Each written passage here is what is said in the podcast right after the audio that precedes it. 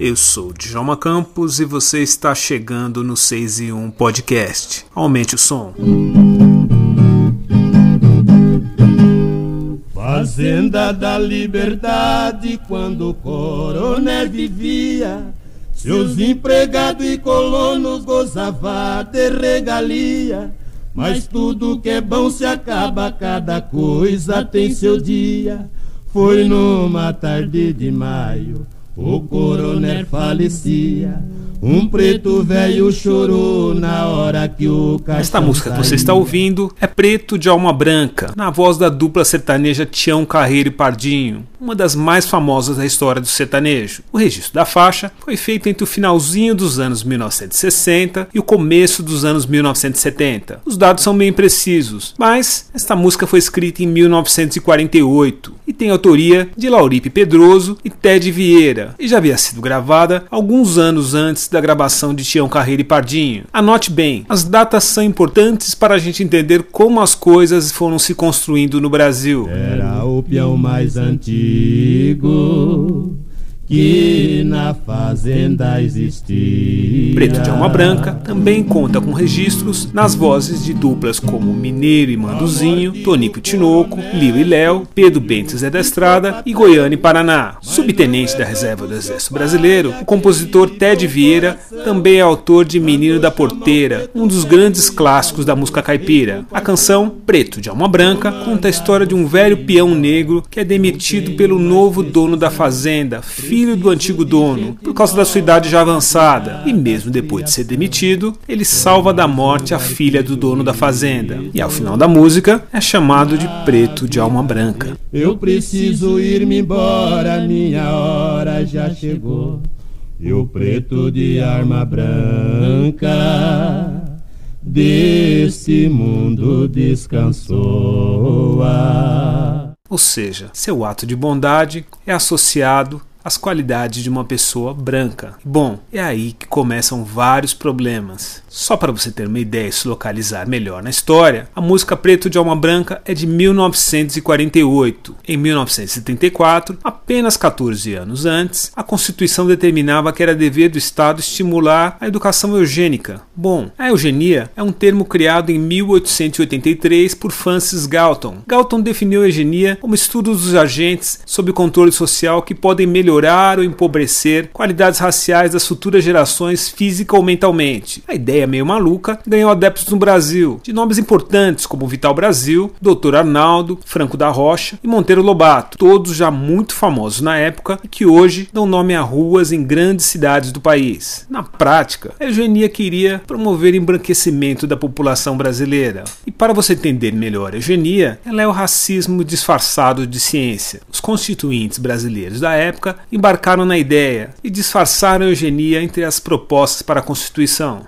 e surgiram ideias racistas, como instituir práticas como menos impostos para famílias bem dotadas, entre aspas, e seleção de pessoas de boa linhagem e com superioridade intelectual para cargos públicos e cursos acadêmicos. Deu para entender a sutileza? A Constituição citava apenas educação eugênica, mas a ideia por trás do termo era exatamente essa. Se hoje as coisas não são simples para os negros no Brasil, naquela época eram ainda piores. Em 1908, a taxa de mortalidade entre os negros era de 67 para cada grupo de mil pessoas. Entre os brancos, os números não chegavam nem à metade. Isso fez com que eugenistas brasileiros começassem a sonhar. Os planos era trazer brancos europeus para ocupar o lugar dos negros que morriam em grande quantidade. E na cabeça dos eugenistas, os negros logo iriam desaparecer do Brasil. Assim, a gente sabe o poder de uma canção e sabe que ela pode fazer com que costumes e vícios se tornem verdadeiras regras no Brasil. Basta ver a música Aparecida do Norte de 1951, que fez com que até hoje a cidade de Aparecida no interior de São Paulo mudasse de nome para as pessoas que visitam o Santuário Nacional de Aparecida.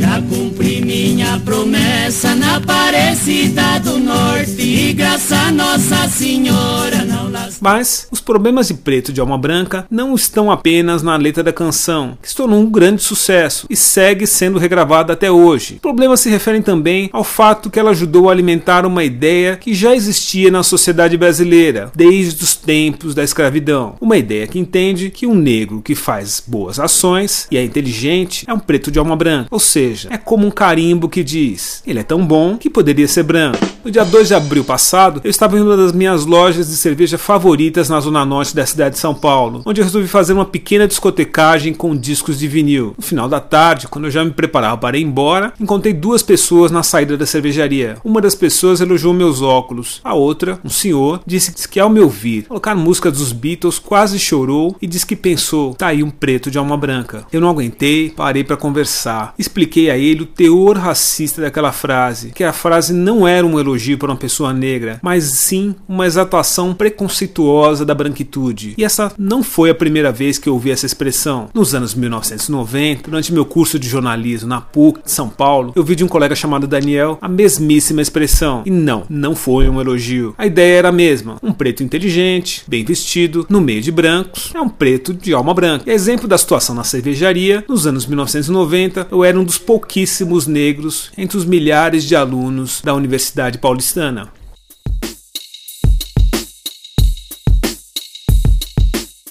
Para saber mais sobre a expressão preto de alma branca, nós perguntamos ao padre Lázaro Muniz, de Salvador, se alma tem cor. Caro Djalma, tudo bem? Deus abençoe, que bom poder falar contigo. E não sei, como eu disse, se o que eu respondo ajuda de alguma forma, mas a sua pergunta e ao mesmo tempo sua indignação é a minha, é a nossa, é a indignação de quem tem que escutar pessoas dizerem palavras desse tipo, né? É uma pessoa de alma branca, né? para dizer assim, um negro de alma branca, um preto de alma branca. A gente escuta isso até dói, dói de fato na alma, né? já que a gente fala de alma ver que as pessoas estão ainda mantendo o racismo num nível tão, tão profundo que ele chega à alma. Né? O racismo é tão profundo, tão destruidor, tão dilacerante que ele atinge a alma. As pessoas passam a entender que existe uma que a, que a alma das pessoas tem uma cor específica. Porque isso foi colocado, né? Isso foi uma expressão, isso foi ensinado, isso foi o, o, o pecado que foi apresentado às pessoas de definir que é, a alma tem uma cor específica, porque essa cor é a cor que indica que as pessoas são boas, são inteligentes, são ilustres, são competentes, são belas, né? É a velha história de que preto é, é feio, é marginal, é ruim. É... Então a gente continua com esse lance terrível, né? Perguntamos também se a cor interfere na alma de uma pessoa e, claro, se existe alguma relação entre as duas coisas. É, quando se perguntava tem cor, certamente não é essa a perspectiva teológica, espiritual. A alma não tem cor. A alma é graça, é dom de Deus e Deus se expressa na diversidade, né? E, e Deus criou a diversidade. Então, a cor, a raça não interfere na alma de uma pessoa. Não há uma relação direta. Isso nem biblicamente, nem teologicamente. Claro que a gente vai encontrar, inclusive, expressões bíblicas que talvez favoreça isso, quando diz né, que os nossos pecados ficaram brancos como a neve, né? ficaram puros, quer dizer, a velha história de que o que é preto é sujeira, é imundície, é pecado. E isso foi colocado pela igreja, isso está marcado pela religião, né, de que e isso a sociedade assumiu com muita influência, né? Como um religioso, eu digo a você com certeza. Dizer que um preto tem alma branca significa é, evidenciar e, e, configurar de novo o racismo e, e um racismo que atinge não só, mas atinge a alma, atinge a cultura, atinge a religião. No fundo, no fundo, é dizer que tudo que é de preto não, não tem consistência. Para poder ganhar a consistência tem que ser branco. Então, para ganhar a salvação tem que ser branco. Para ter relação com Deus tem que ser branco. Para ter capacidade, inteligência e saber tem que ser branco. Então a gente escuta essas coisas e fica realmente horrorizado. Não é essa a lógica da igreja, mas algum tempo, em algum momento, a igreja também colaborou com essa ideologia que é perversa, que é desumana, que é injusta, que é, é mesquinha, né? Infelizmente. Perguntamos também para o padre o que significa dizer que um preto tem alma branca. Eu sou um sacerdote, sou preto e tenho certeza de que a minha cor me acompanha em todos os elementos porque eu não sou um branquinho na alma e um pretinho na pele. Eu sou, quer dizer, cada pessoa é na sua globalidade. Então, quando a gente identifica que é, a alma tem que ter outra característica, a gente continua racista. Eu creio que não colaborei muito não com a reflexão. Eu queria só dizer para você que é injusto ouvir isso, é pecaminoso, é, é anticristão alguém estabelecer que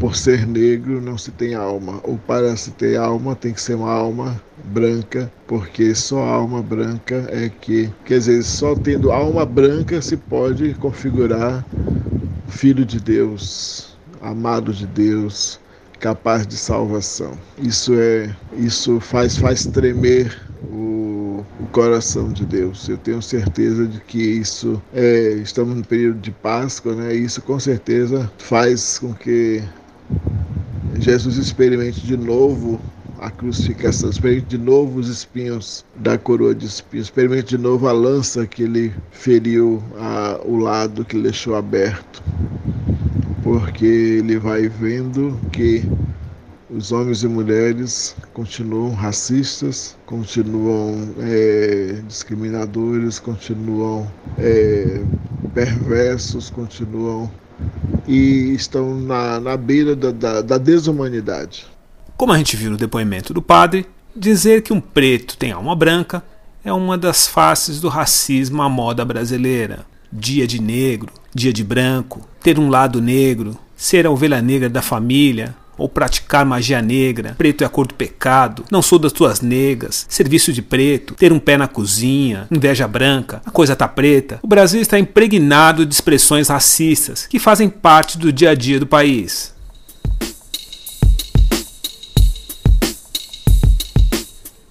É quase como uma praga sem cura, e o racismo linguístico é um dos mais presentes, e associa tudo o que é bom ao que está relacionado às pessoas brancas. Claro, tudo que é ruim e negativo está ligado aos negros, como esta fala do deputado estadual Antônio da Rocha Amargo César, do PDT, durante um evento partidário realizado no começo de abril. O evento aconteceu para oficializar a pré-candidatura do ex-prefeito de Santana de Panaíba, Elvis César, que é filho de Rocha Marmo, ao cargo de governador do estado estado de São Paulo.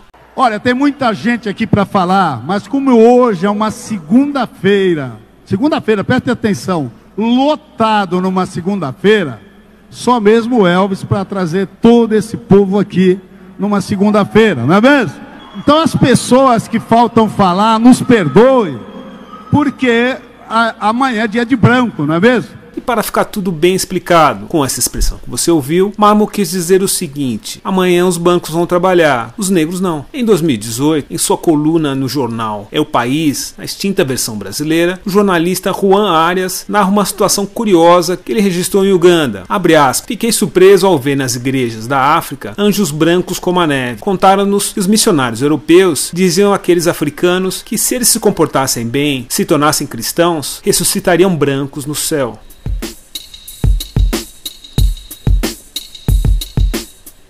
Brasil, é muito comum dizer que tudo acaba em pizza ou que acaba em samba, mas não é bem assim. E neste caso, um samba ajuda a entender e serve de resposta a essa ideia racista persiste na estrutura da sociedade brasileira.